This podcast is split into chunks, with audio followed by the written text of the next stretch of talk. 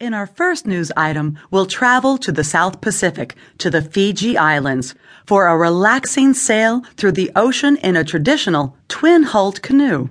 Not so fast. Your relaxation is only possible thanks to the hard work of cultural experts and engineers, whose know how is helping to create an updated version of this means of transportation.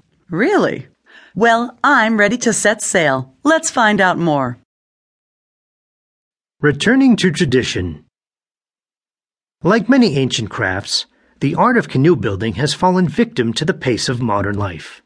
On the South Pacific island of Fiji, however, efforts are being made to revive the skill and, along with it, to bring economic and environmental benefits to the region. Canoe makers are working at the School of Maritime Studies, a division of Fiji National University, to build a prototype of the traditional twin-hulled canoe known as the Drua. The project is being funded by two nonprofit organizations, Fiji Islands Voyaging Society and Sailing for Sustainability.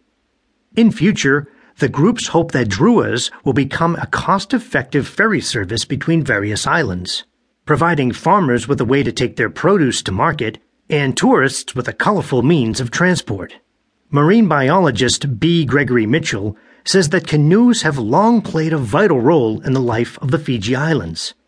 They were the ocean liners, the 747s, the internet, the telephone, Mitchell told the International Herald Tribune. Canoes were everything, adds Mitchell, founder of the Pacific Blue Foundation, an organization that works to protect both the cultural and biological diversity in the South Pacific. In the 1970s, though, canoes started to be replaced by fiberglass boats with outboard motors. The high cost of fuel is one reason why islanders are hoping to reverse the trend, according to Jojimaru Misele, who teaches mechanical engineering at the university and who has developed a canoe with a styrofoam filled hull.